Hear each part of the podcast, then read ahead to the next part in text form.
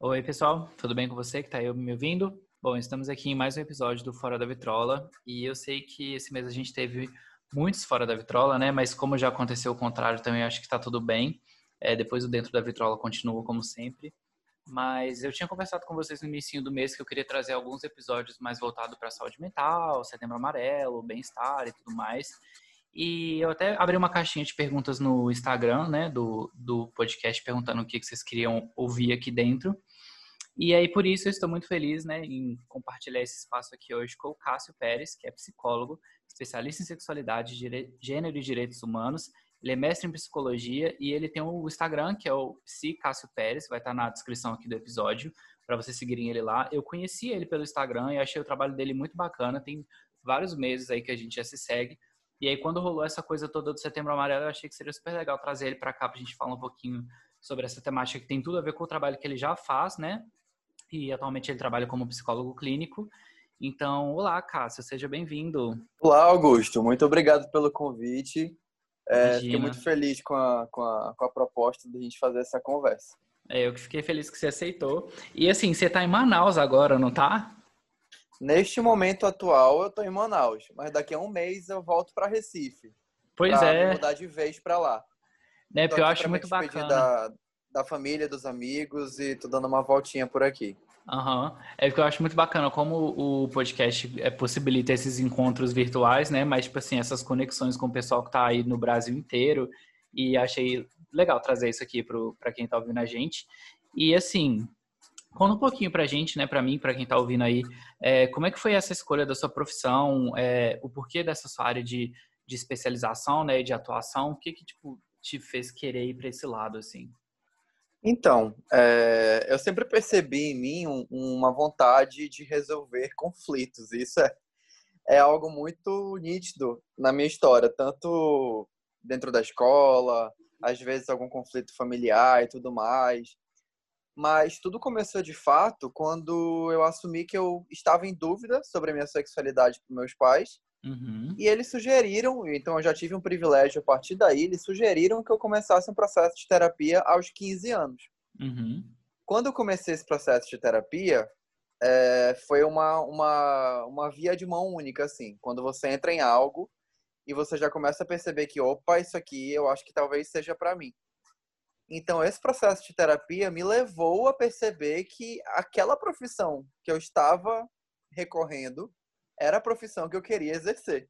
Sim. Então, é, depois de começar a terapia, eu ainda comecei um, é, dois anos de contabilidade, ainda fiquei um pouco de tempo ali meio perdido. Mas você ainda mas depois eu acabei, áreas, né? ainda passei nessa área e talvez tenha sido até interessante para eu poder realmente definir que eu queria cursar psicologia de fato. Uhum. Né? Então, é, foi mais ou menos assim que eu comecei essa minha jornada. Então, a gente já pode meio que ter uma noção do porquê que eu fui para sexualidade, gênero, né? Então, assim, porque Sim. o que me levou para psicologia, de fato, foi a sexualidade e a orientação sexual. Uhum. Então, depois foi só um caminho, acho que espontâneo, que já tinha que acontecer mesmo. Sim. E aí, tipo assim, é, eu acho que até por, pelo, por isso que você falou da sua experiência, né? é, do episódio de semana passada, a gente discutiu muito a questão de, de se perceber enquanto pessoa LGBT dentro de um, de um, de um lar religioso, de um contexto de alguma religião, né? E aí eu contei aqui um pouquinho que quando eu tive esse mesmo processo, meus pais também me colocaram na terapia, só que diferente de você, você, já, você tava com 15, né, que você falou? Eu Sim. tava com, acho que 14 anos mais ou menos, só que eu fui para um caminho terapêutico totalmente nada a ver, assim, porque a minha terapeuta na época era evangélica e era amiga da família, então, tipo assim, né, dois, duas coisas super erradas aí na, Sim. nessa questão de, de, psicologia, de terapia e etc. Então, quando eu comecei a fazer, foi um, uma coisa que para mim foi super errada e me fez muito mal, assim, no início. E hoje em eu dia... Imagino. É, hoje em dia eu, eu, super defendo, tipo assim, gente, aquele meme, né? Faça terapia, gostoso demais. Eu sou 100% uhum. esse meme, porque hoje, com 25 anos, né, eu percebo a importância disso, eu vejo como é, fazer terapia me auxilia em uma série de fatores da minha vida. E vejo como que talvez teria sido muito importante para mim lá atrás ter começado como uma profissional séria, né? Uma pessoa que, tipo, não misturasse religião nas coisas, como praticamente todas as áreas do Brasil hoje em dia estão fazendo, né? Esquecem que o, o Brasil é um país laico e tal, e ficam enfiando religião em tudo. e isso é muito prejudicial para a cabeça das pessoas, né? E aí eu acho que isso também entra muito no que a gente, no que eu queria papear com você hoje, que hum. muitas pessoas, né, pediram que a gente falasse um pouquinho sobre questões é, LGBT na na saúde mental, assim. É, como que você vê, como você percebe essa coisa da saúde mental dos LGBTs? Assim, você acha que essas pessoas são mais comprometidas nessa, é, em algumas questões é, de psicologia, de terapeuta, de, de terapia, desculpa, no sentido assim de enquanto sociedade mesmo, às vezes enquanto a pessoa está crescendo, está se descobrindo, está se percebendo, ela é muito podada de várias coisas, então ela cresce às vezes com muito trauma e etc. Como que você tipo vê essa situação toda? Sim, então é, a gente já pode perceber, né, que eu tenho uma frase que eu uso muito que é toda psicologia é social, né? Então assim, com certeza a sociedade em que você está incluído, o ambiente em que você está ele pode ser decisivo para a sua saúde mental e uhum. para a uhum. construção da sua identidade. Com certeza. Então, assim, se a gente vive numa sociedade normativa e que, de fato, essas pessoas que estão na nossa família, principalmente, é, são ligadas a uma figura religiosa ou então são ligadas a, a questões morais rígidas, né? E por Sim. vezes arcaicas, por vezes não suficientes para lidar conservadoras com a com, exatamente com a compreensão e complexidade do ser humano, uhum. talvez essas pessoas sejam muito mais tolhidas do que outras. Outras pessoas têm privilégio ou sorte de estarem numa família em que as pessoas sejam abertas ao diálogo e às diferenças. Sim. Então, assim, é, é... não é tão interessante a gente trazer uma, um, uma fala de causa e consequência, né? É, LGBT tem dificuldade porque a gente tem a sorte de ter muitos LGBTs em famílias compreensivas, né? Sim. Então é muito mais sobre o conjunto realmente de fatores, né? Uhum. Em que a gente está incluído. Se eu tenho uma família que me ajuda, se eu tenho um ambiente de amigos que representa um, um incentivo e um apoio. Então, assim, o contexto social no geral né, é algo que, que vai realmente refletir na, na saúde mental dessa pessoa. Uhum. Né? Então, mas assim, realmente, se eu tiver uma família né, que é normativa, que é predominantemente heterossexual. A gente pode colocar outros recortes também, é, predominantemente é branca. Assim, a gente começa a perceber que quanto mais recorte e menos acesso a conhecimento e a pessoas diferentes, menos talvez aquela família consiga compreender a diferença que ela tem dentro de casa e diferença numa perspectiva positiva Sim. de pluralidade e diversidade. Né? Então, uhum. Então, realmente, faz um pouco de diferença, sim. Um pouco para não dizer muito em muitas situações, né? sim. E assim, é, é um, eu acho que é sempre uma situação que quando a pessoa vem desse, desse ambiente de poda, né, que vai cortando traços, características, vai falando, ah, você não pode fazer isso, você não pode fazer aquilo, você não pode ser assim, você não pode ser assado. Isso vai, vai ficando, né, com a maioria das pessoas que, que passa por essa fase, é, essa fase que eu digo assim de crescimento, de ouvir essas coisas todas. E tem muita gente que pensa assim, ah, mas quando eu crescer, é, assim, quando eu for dono do meu nariz, eu saio de casa, eu faço o que eu quiser e tudo mais. Mas a gente sabe que, eu acho que ficam, né, uma série de, de sequelas aí de coisas é, dentro da pessoa que, que não passa simplesmente no sair de casa, né? Você acha que é por aí também? Uhum. Pois é. é. Isso vai variar muito de pessoa para pessoa. Uhum. Mas realmente isso é um fator muito decisivo. Sim. Né? Porque é muito difícil, porque às vezes a gente está em casa com figuras recarregadas de afeto. Né? Uhum. E mesmo uhum. que seja um afeto que não seja saudável, nesse momento de revelação, nesse momento de explorar a identidade, a gente vincula aquelas figuras ao afeto. Sim. Então, de alguma forma, a gente meio que tem essas recordações, essas memórias afetivas, nos levando a sempre como a gente tem que agir.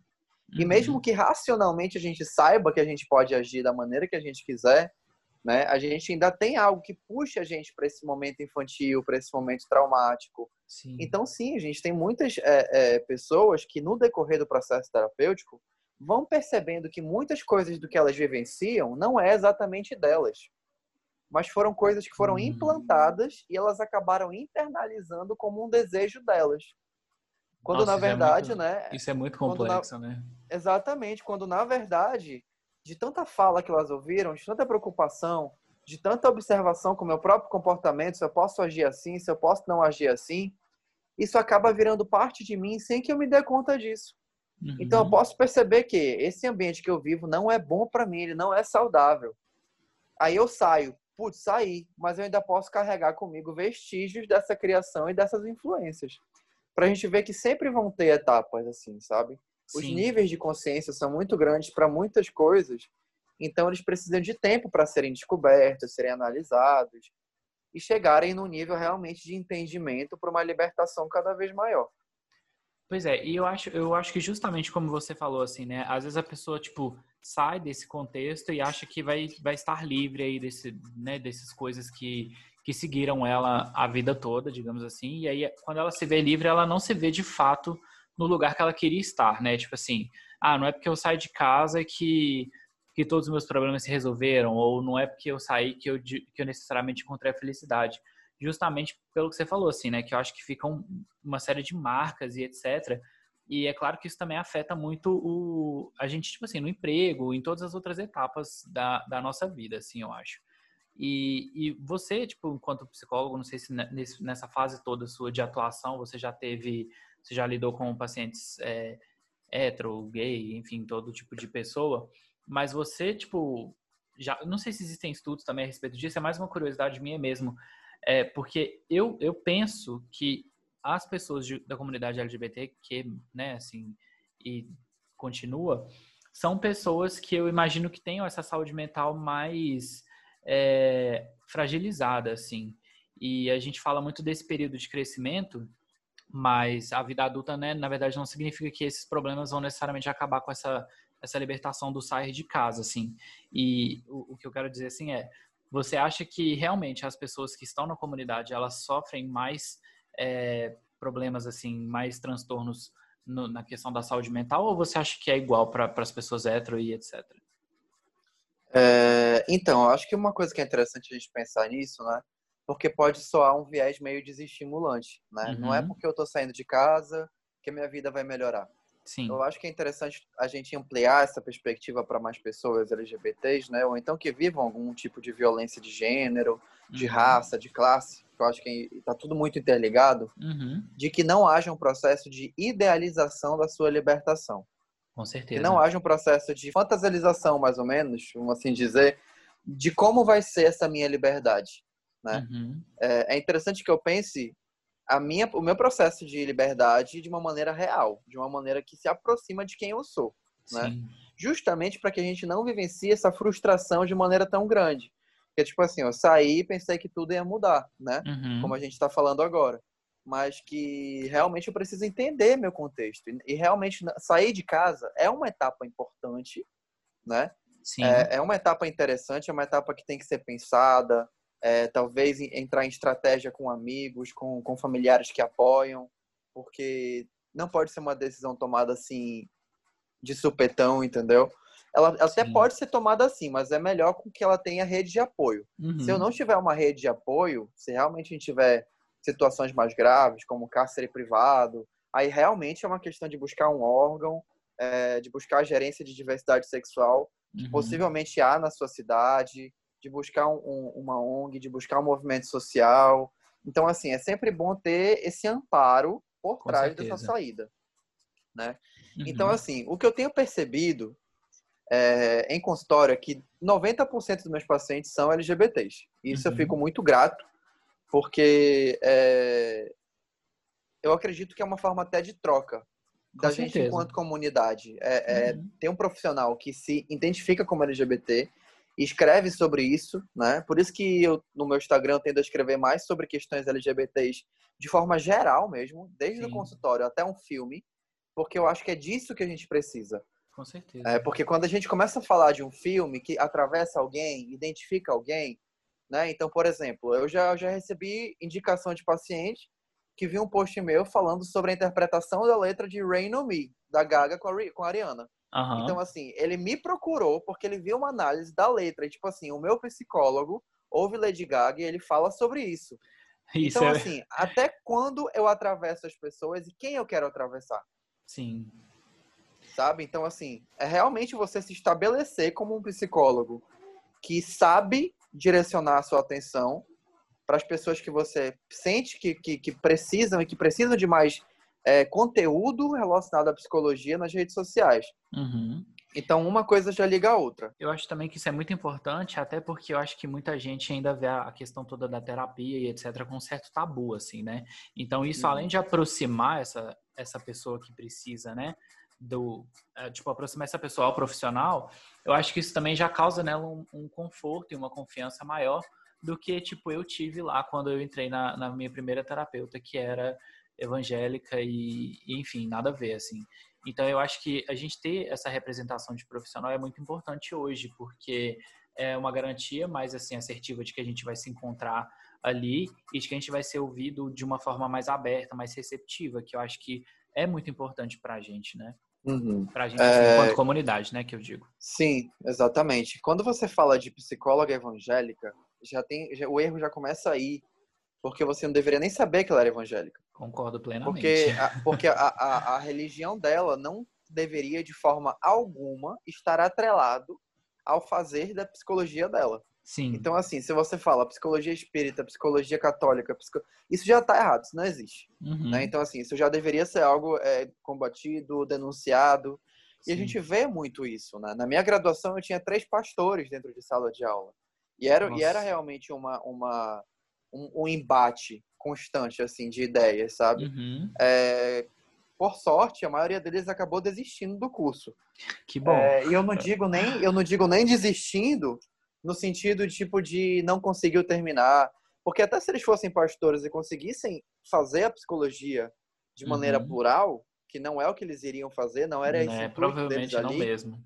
né? Porque, por exemplo, hoje a minha melhor amiga era pastora, largou a, a, o exercício e hoje para mim é uma das psicólogas mais incríveis que eu conheço. Uhum. Então, assim, para a gente ver que as pessoas entendem esse percurso Uhum. elas entendem a limitação de até onde elas podem ir, de até onde elas têm que misturar, e, e na psicologia não há essa mistura.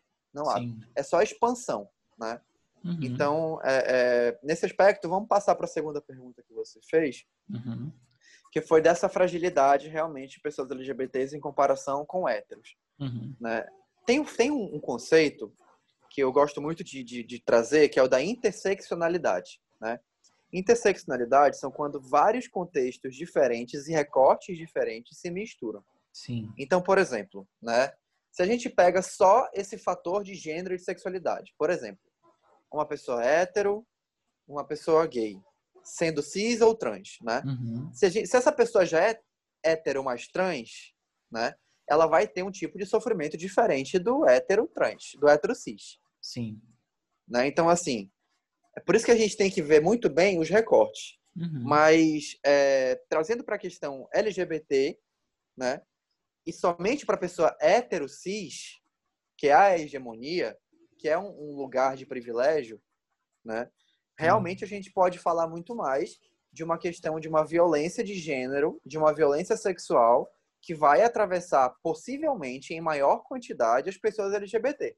Sim. Entende? Não é que essa pessoa hétero não vá sofrer violência de gênero. Não. Não, de forma alguma. É só que tem uma especificidade maior para pessoas LGBTs e um nível de vulnerabilidade e marginalização maior com pessoas LGBTs. Uhum. Assim como também pode ter a pessoa LGBT privilegiada, né? Que é, que é o meu caso, por exemplo.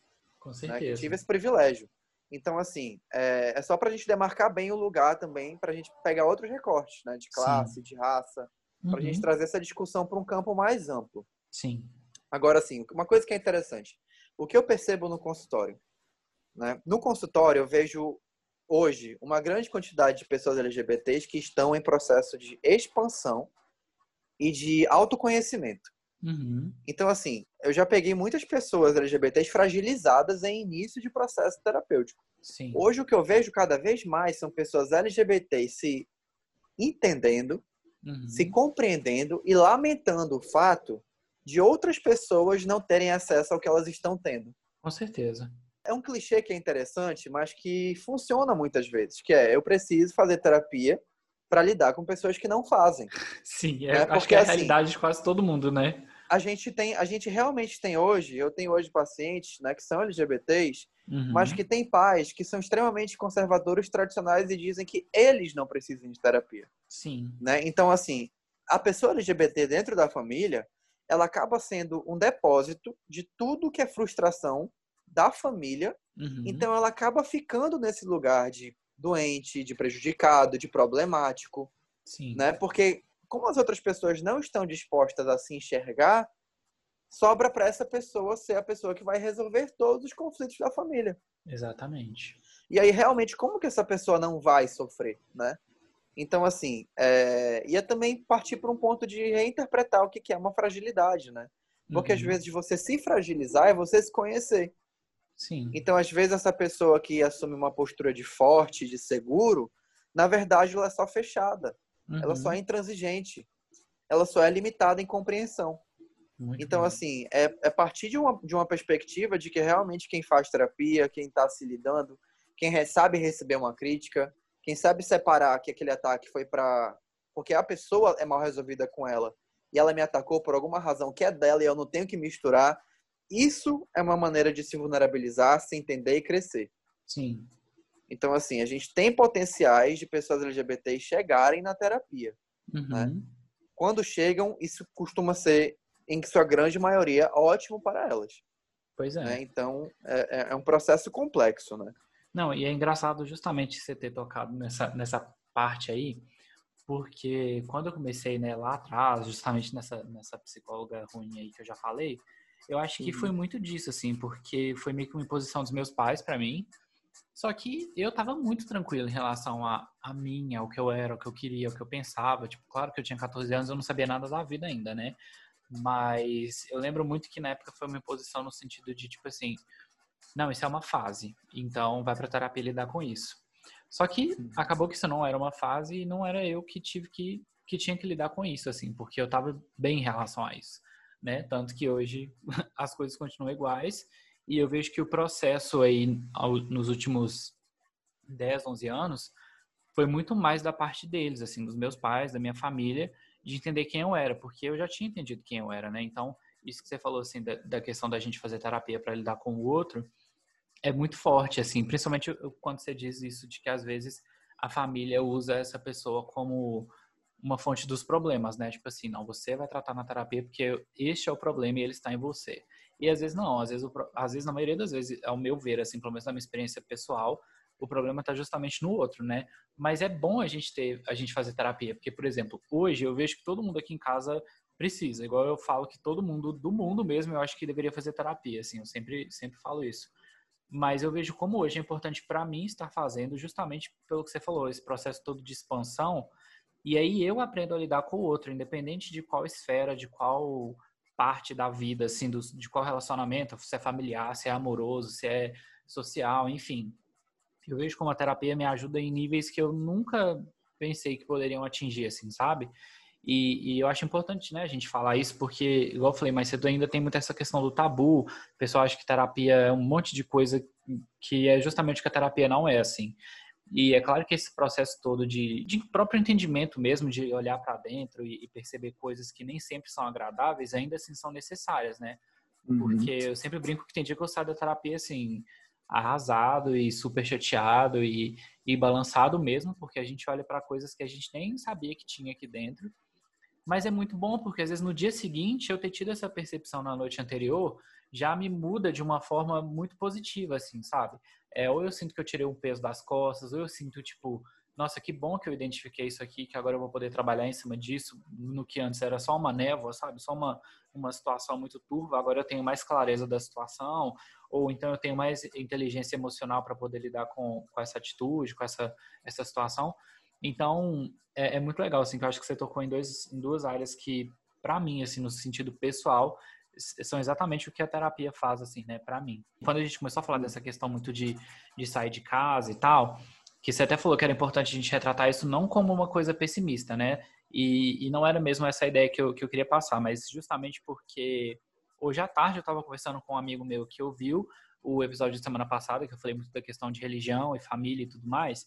E aí ele veio me falar que, tipo assim, que foi um baque muito forte, assim, para ele ouvir o episódio, porque ele achou que eram questões que dentro dele estavam, assim, adormecidas, tipo, tava tudo bem, e aí, quando ele ouviu o episódio, ele danou a chorar, porque despertou várias coisas nele, assim, que ele achava que já estava tudo bem. E eram justamente é, essas questões no âmbito de relacionamento familiar e, e, da aceitação dele. E aí ele estava falando comigo, tipo assim, nossa, será que é... ah, só contextualizando, né? Ele se assumiu para a família dele há cinco anos e desde então ele ficou é, agindo naturalmente, assim, como se aquilo não fosse, não vou dizer não fosse uma realidade, mas não criando embates, né? Porque tem âmbitos familiares que sempre que você se reafirma, você cria um embate, né? Você está se posicionando contra um pensamento, às vezes, da sua família e tudo mais. Então, muitas vezes, para não cair nessa, nessa, nessa série de conflitos, a gente suprime essa parte, a gente esconde isso e age, entre aspas, com uma falsa naturalidade, assim, né? Age como se aquilo não, não existisse. E, e é uma coisa que eu falei para ele que eu fiz por muitos anos, né?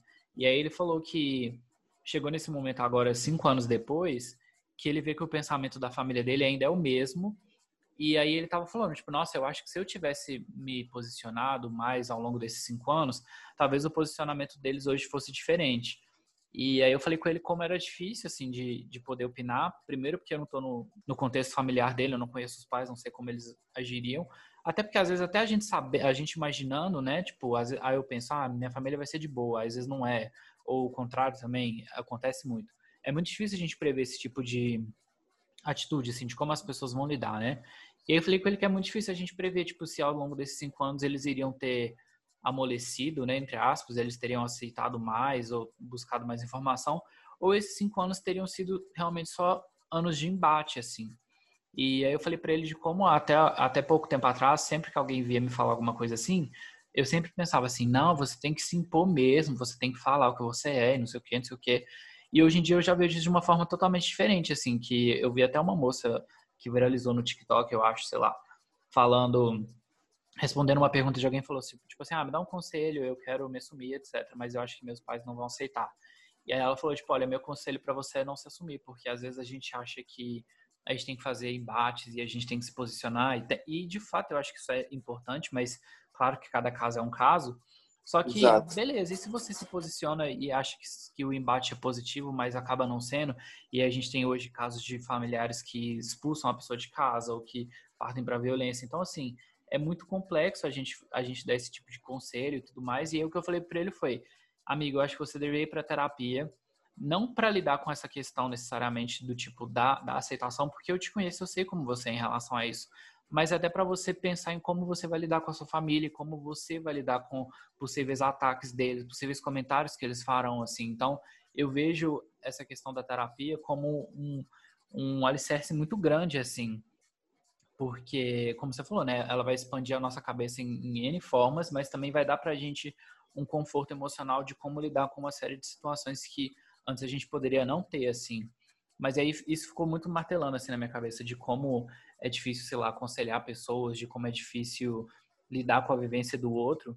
E aí você, enquanto psicólogo, né, com certeza você teve todo um, um estudo, um preparo de como lidar com esse tipo de coisa. Mas você ainda tem essa dificuldade, assim, de, de dar um direcionamento, alguma coisa nesse sentido?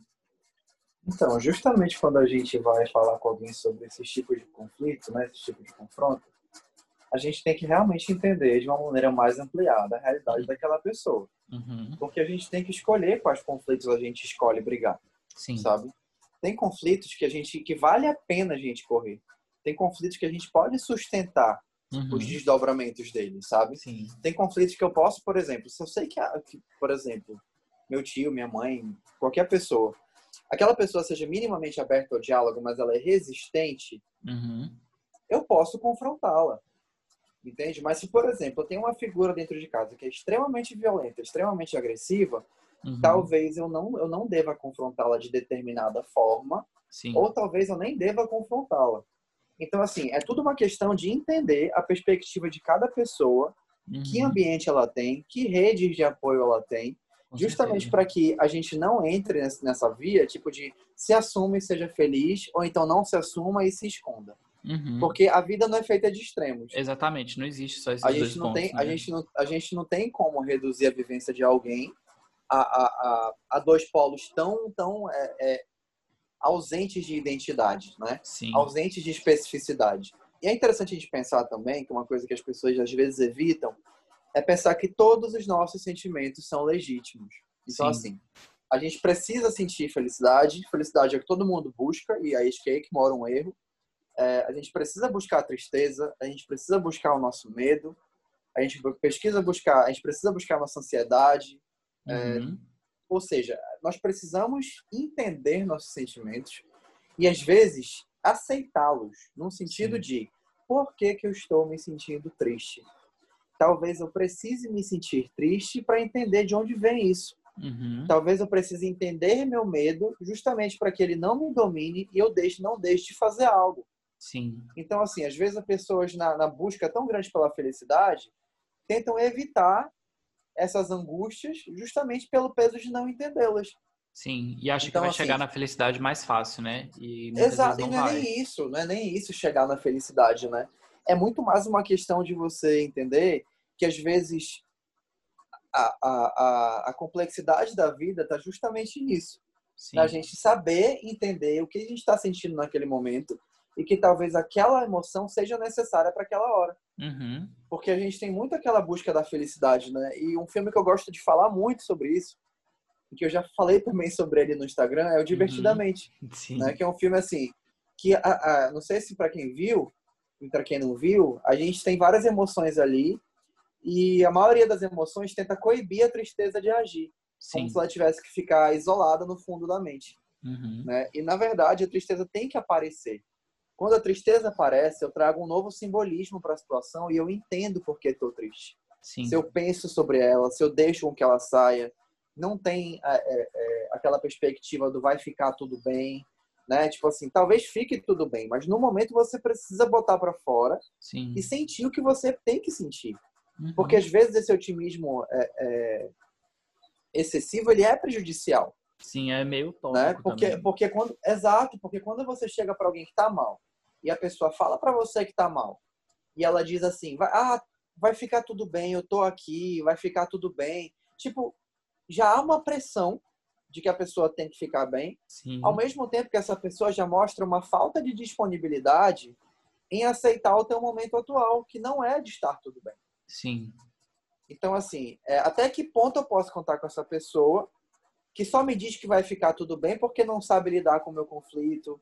Então, assim, por isso que às vezes as pessoas escoam os seus conselhos para uma via ou que parte da, da história própria delas, que não é o suficiente, uhum. ou que parte para um, um viés mais fácil e otimista porque ela se sente mal ao lidar com o problema do outro. Sim. Então, assim, quando seu amigo fala, por exemplo, que talvez ele não tenha superado, né, ou ele achava que estava superado, é porque realmente, às vezes, a gente tenta criar uma atmosfera tipo, de que eu tô bem, que é para sobreviver. Uhum. Isso é isso é entendível, né? Sim. Isso não é algo que tem que ser julgado. É justamente isso, tipo, mas é também entender que não há uma linha de chegada para a superação, entende? Uhum. Eu acho que isso que é interessante, é a gente preservar essa fluidez. Sim. Nesse momento eu entendo. Daqui a pouco pode aparecer um problema parecido com esse que me, que me mexa de novo, porque ele veio com outra configuração. Uhum. Então, assim, eu superei aqui, beleza, mas é deixar em aberto. Sim, lá Não na é frente, fechar, às vezes ele vai superado, te atingir de outra maneira. Exatamente, tipo, superado, concluído, porque também, se eu penso que eu estou concluído, e lá no fim, ou lá depois, isso me afeta, eu vou me frustrar. Sim. Eu vou pensar, eu não, eu não andei nada até aqui porque eu achei que estava superado. Uhum. E infelizmente, ou felizmente, né, não é assim que funciona. A gente precisa estar em constante elaboração. Sim, e eu achei muito, muito curioso, assim, isso que você falou das emoções, porque, igual eu falei, né, eu faço terapia, então tem várias coisas nessa conversa aqui que estão sendo puxõezinhos de orelha, estão sendo coisas que estão cabendo na minha própria vida, assim.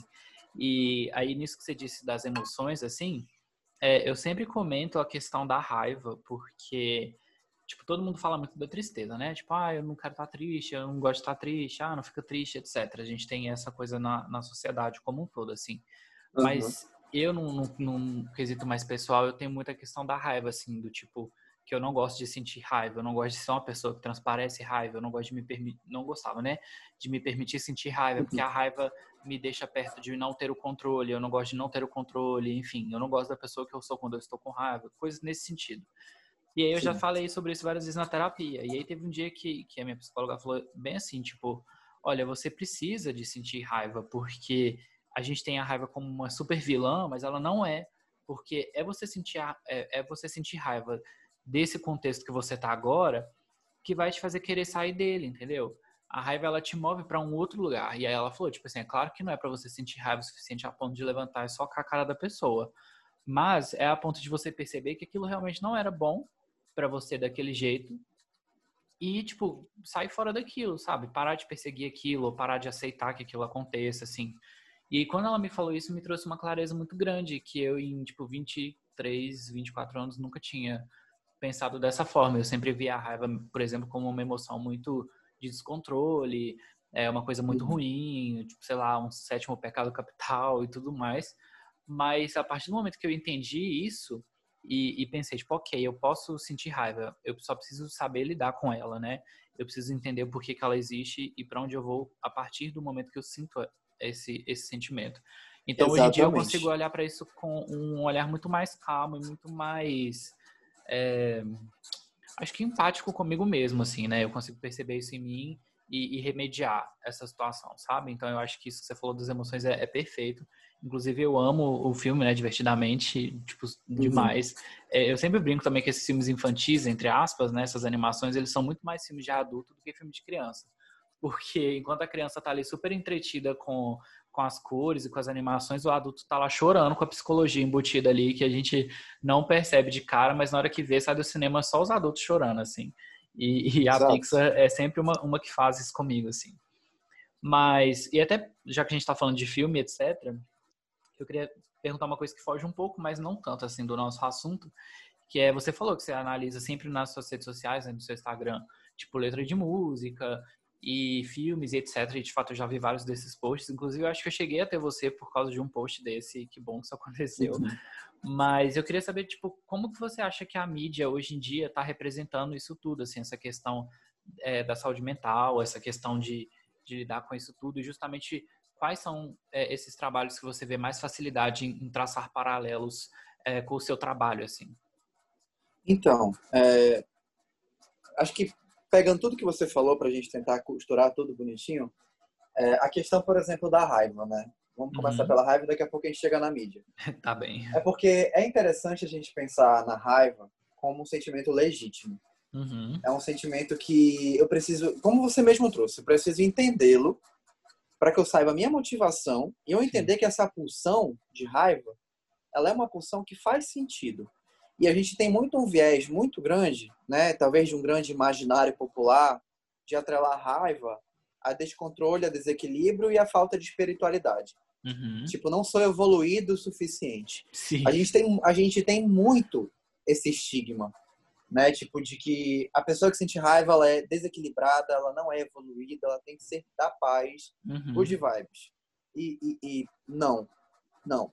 A diferença entre a pessoa que vai se descontrolar e explodir e destruir tudo não é a mesma pessoa que sente raiva, põe para fora, coloca isso num diálogo, uhum. coloca isso numa luta, coloca isso é, numa luta que eu digo esporte. Sim. Coloca isso numa corrida, num exercício, num filme, numa produção, num texto. Então, uhum. assim, de que formas eu posso possibilitar a minha raiva?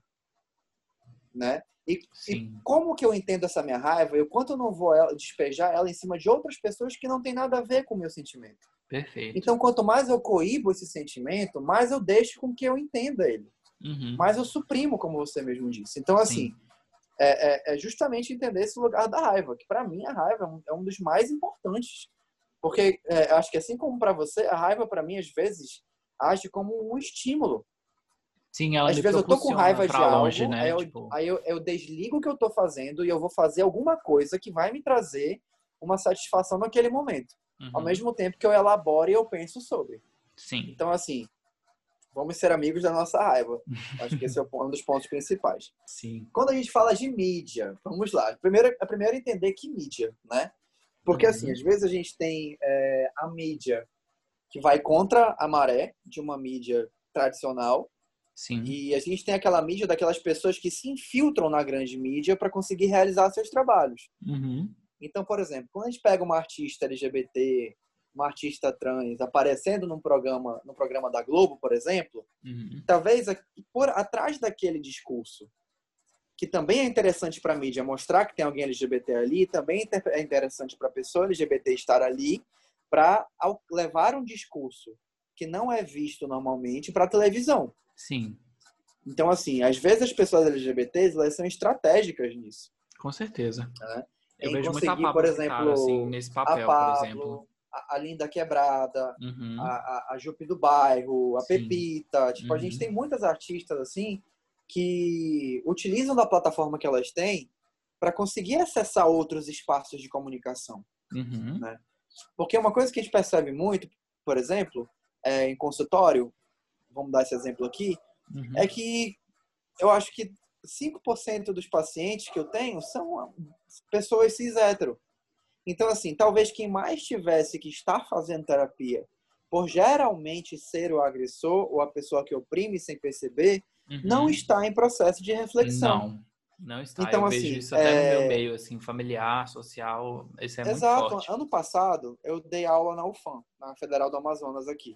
Uhum. é, de uma disciplina chamada Psicologia da Sexualidade, que é optativa, Uhum. que só quem pega é LGBT, Sim. né? Porque vamos, vamos entender por quê, né? Quem que pega essa disciplina. Então, assim, eu cheguei como professor substituto, primeira coisa que eu falei, eu quero essa disciplina. Peguei a disciplina e num universo de 20 pessoas nós tínhamos dois homens cis hétero. Sim. Todos os outros ou eram LGBTs ou mulheres cis, né? Sim. Então, assim, é, quem tem que estar nesses espaços para sofrer essas modificações não está. Uhum. Então, quanto mais discursos a gente atravessa, quanto mais pessoas têm acesso a isso, né, mais é, é, é, possibilidades de narrativa a gente cria para que essas pessoas tenham, tenham um novo tipo de perspectiva. Sim. Então, assim, quando você escreve sobre é, é, uma letra de uma música pop, né? E você traz isso para um olhar de gênero, de sexualidade, você atravessa alguém que até então só estava prestando atenção na coreografia. Uhum. Aí você fala de superação e você, aquela pessoa entende aquilo e ela te atrela a uma figura de saúde mental, já temos uma comunicação Sim. já temos uma mídia sendo usada é, com direcionamento específico para pessoas que talvez precisem dessa atenção. Uhum. Então, assim, dando exemplo da grande mídia, né? Vamos para a grande mídia, música pop, divas pop. Né? Quando a gente vê hoje, por exemplo, é, Rihanna fazendo um grande desfile, né? com vários artistas e modelos plus size, negras, trans, e vendendo produtos para maquiar a pele negra, nós vemos uma figura de grande mídia utilizando da sua plataforma para trazer uma mensagem de que beleza para todas. Um, vemos Beyoncé falando sobre ancestralidade, sobre história da cultura africana, sobre movimento histórico, é, potencializando a, a, força de pessoas negras. Temos três. Quando a gente vê Gaga num protesto militante, num protesto contra Trump, né, num protesto falando de saúde mental em clipes de música, temos Sim. outra plataforma. Então, se a gente pega isso, esmiuça e leva para as pessoas, de um ponto de vista é, voltado para as individualidades LGBTs, por exemplo, Uhum. a gente possibilita cada vez mais espaços de reflexão e de autoconhecimento. Sim. E que são tão É, e- importantes, né? Sim. E outra coisa que eu queria tocar, que eu acho que é importantíssimo, Claro, diga. que a gente está que a gente está vivendo hoje em relação à rede social, né, Instagram, Twitter. Uhum. De novo a gente volta para a cultura do cancelamento, né? Sim. Que o quanto nocivo isso é, É. porque a gente está numa era em que ninguém está acostumado a a pegar sua militância, pegar seu entendimento e conversar numa roda de amigos. Sim. a gente precisa, a gente, a gente tem visto, ou eu tenho visto, uma grande necessidade das pessoas de se reafirmarem, Uhum. de afirmarem que elas sabem tal conteúdo. Sim. E aí essa militância vira uma chuva de julgamento. Com certeza. E aí até às vezes numa conversa de Twitter, de um reply para outro, de uma resposta para outra, a gente vê pessoas brigando para mostrar o ponto de vista delas, quando na real elas poderiam estar dialogando. Não, e Porque eu justamente. preciso reafirmar o meu conhecimento que eu acabei de descobrir e mostrar para você, talvez para eu sentir para mim mesmo, que eu sou capaz, que eu sou inteligente, que eu entendo, Sim. que eu me sinto de alguma forma superior por causa disso. Sim, e na verdade isso é péssimo, porque na verdade esses embates eu acho que eles criam dois muros, né? Tanto do ponto que se. Na verdade, os dois pontos se acham certos, né?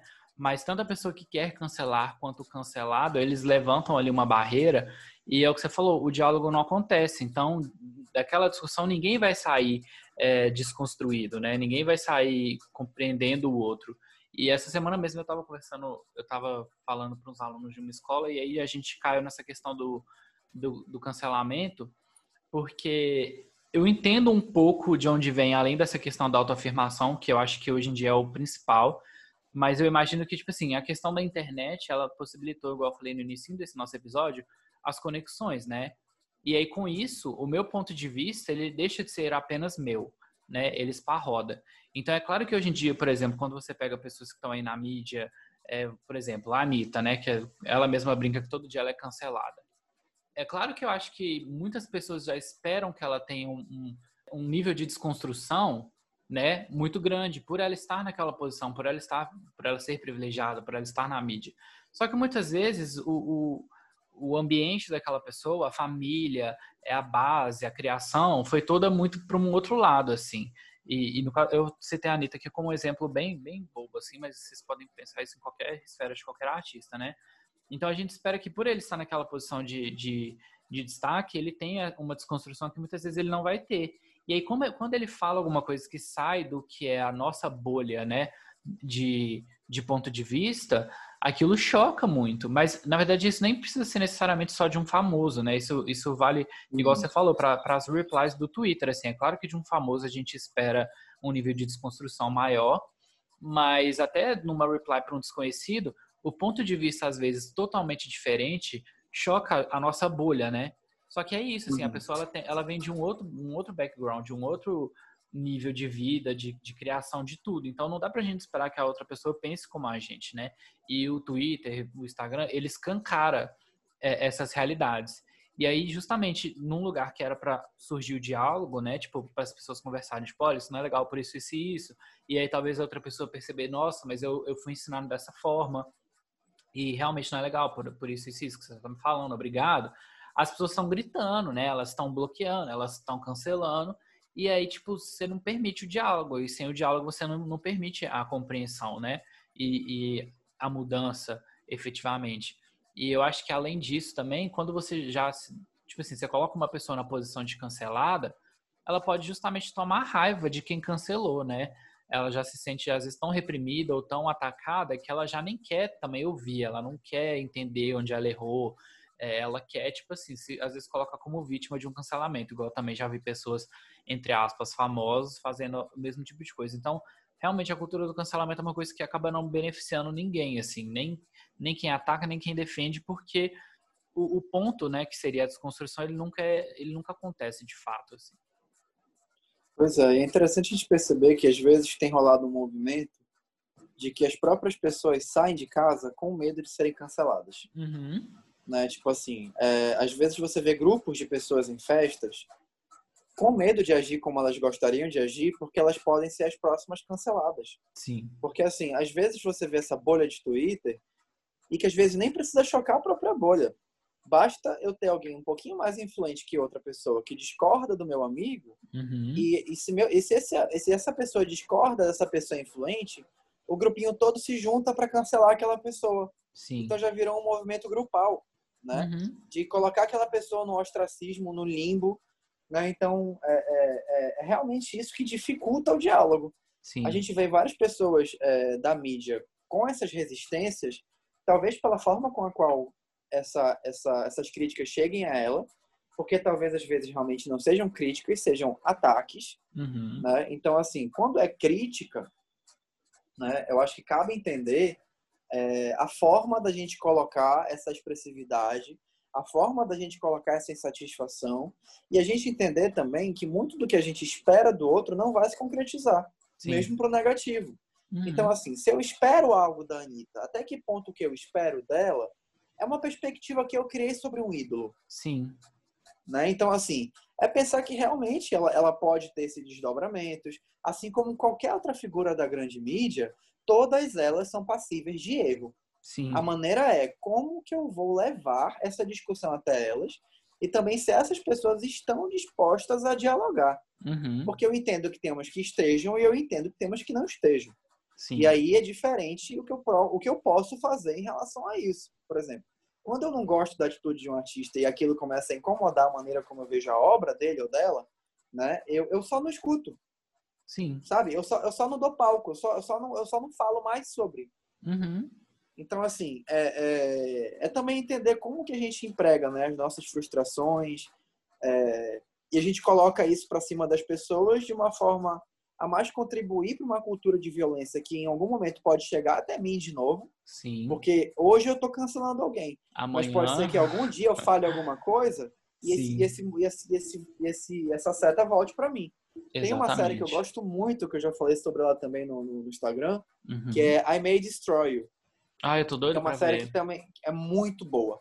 Que é uma pois série é. que também fala sobre, sobre cultura do cancelamento, fala sobre mídia, fala sobre é, abuso sexual, uhum. sabe? Sobre, sobre identidade da, das pessoas negras. Que é uma, é uma série muito boa, muito boa, Sim. que ela vai te destruindo realmente no decorrer do tempo. Assim. Eu tô doido então ela, ela, ela, ela prometeu e cumpriu, assim, para mim, né? Uhum. Então, é, é, é, a gente pegar esses grandes exemplos mesmo e a gente começar a aplicar pra gente. O que, o que, que nessa história aqui social tem minha que eu coloco aqui, sabe? Sim. Então, é, é, e para isso a gente precisa de autoconhecimento. Né? Com certeza. E é também pensar, também em buscar espaços em que a psicoterapia seja mais acessível. Uhum. Né? Uma psicoterapia que seja mais... É, é, que as pessoas flexibilizem valores. Né? Então, assim, por exemplo, eu, hoje eu estou atendendo somente online. E eu acho que é, é, onde eu quero ficar por um tempo. Uhum. Talvez em algum momento eu volte para o atendimento presencial. Sim. Mas, por enquanto, a modalidade que mais está me compreendendo enquanto pessoa é exatamente o atendimento online. Sim. E no atendimento online, eu consigo fazer, para algumas pessoas, um atendimento mais reduzido em valor. Uhum. Né? É, no momento atual, eu não estou conseguindo fazer por enquanto. Uhum. Né? Mas, tipo, por exemplo, a gente tem atendimentos que variam muito o preço.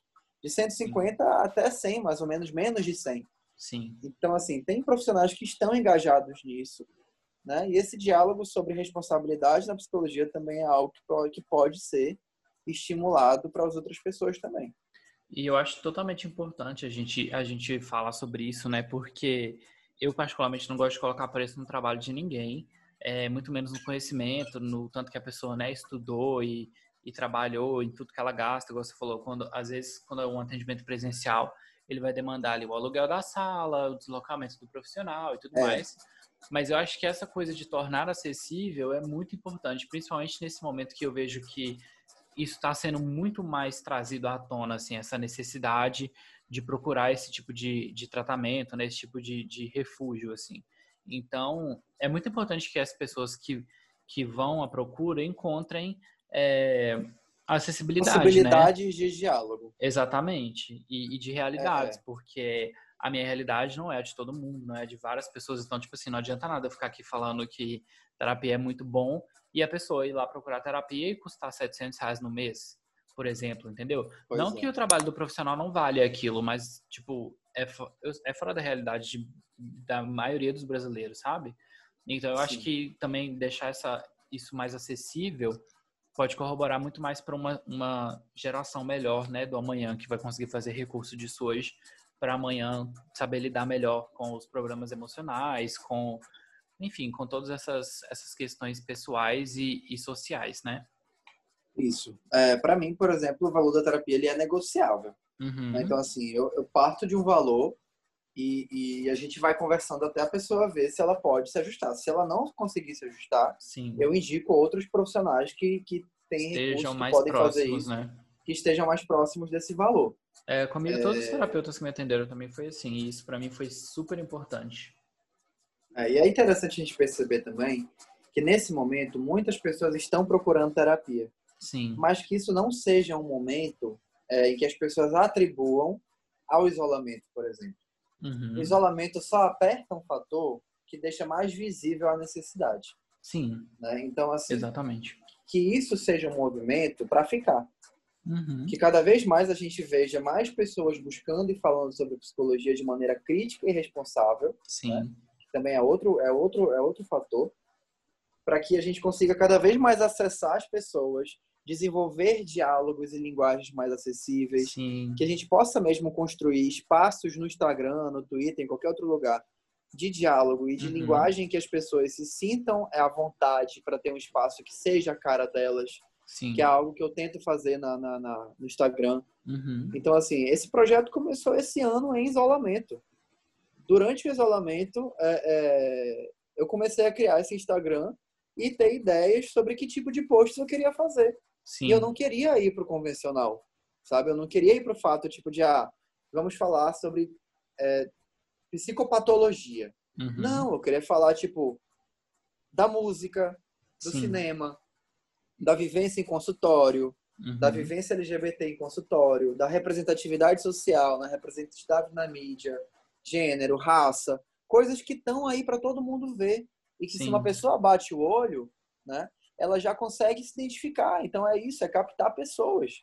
É, você começou Sabe, a pensar é- o que é você queria fazer, elas. muito pensando onde você queria chegar, né? Tipo, em quem você queria atingir. Eu acho que isso é essencial, assim. Acho que justamente isso traz um diferencial pro que você tem lá no Instagram, né? Então, tipo, eu acho super, super importante. Eu mesmo, igual eu falei, né? Eu te conheci pelos posts no Instagram. Então, que bom que você começou a fazer eles, porque dessa forma a gente conseguiu se conhecer. E aí hoje está gravando esse episódio que vai chegar em várias outras pessoas que vão chegar no seu trabalho também.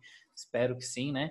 E, e vão, se, vão se conectar ali de alguma forma, vão pegar alguma coisa ali que vão, vai fazer sentido para elas, vão te procurar para fazer um, um acompanhamento e tudo mais. E, e eu acho que isso é uma coisa boa da internet, né? Permitir não só esse diálogo que a gente está tendo aqui, como essa conexão que começa aqui e vai para outras pessoas e vai se expandir e, e vai colhendo frutos aí pelo futuro, né? Eu, eu espero. Exatamente. Bom, Cássio, eu queria muito te agradecer pelo seu, seu tempo, sua disponibilidade, suas palavras. Eu acho que foi muito massa para mim, tipo, tudo que a gente conversou aqui, tudo que eu vi, eu acho que eu aprendi bastante também nesse nosso papo.